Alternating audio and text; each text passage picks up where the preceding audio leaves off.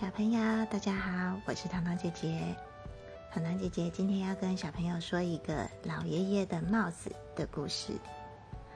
冬天到了，北风呼呼的吹，天气好冷好冷。有一只小鸟好可怜，它在树枝上冷得一直发抖。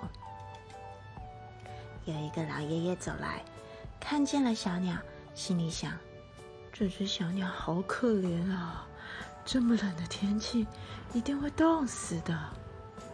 小鸟对爷爷说：“风把我们的窝给吹走了，我们没有家了。”老爷爷说：“不要着急，我来帮你们想办法。”于是爷爷就用自己的帽子帮小鸟做了鸟窝，帽子真的好暖和哦。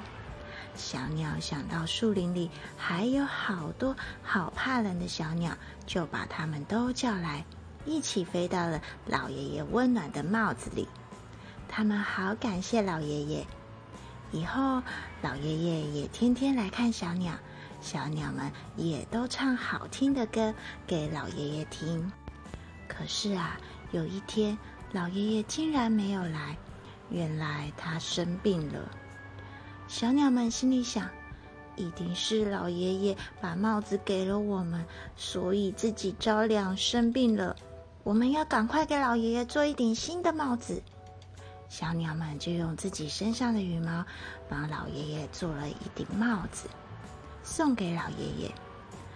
老爷爷也非常感谢小鸟，所以呢，他的病很快就好了，每天都可以听小鸟们唱歌了。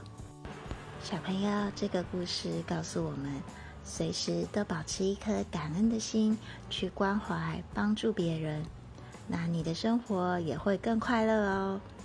今天的故事好听吗？我是糖糖姐姐。如果你喜欢的话，记得下次也要收听哦。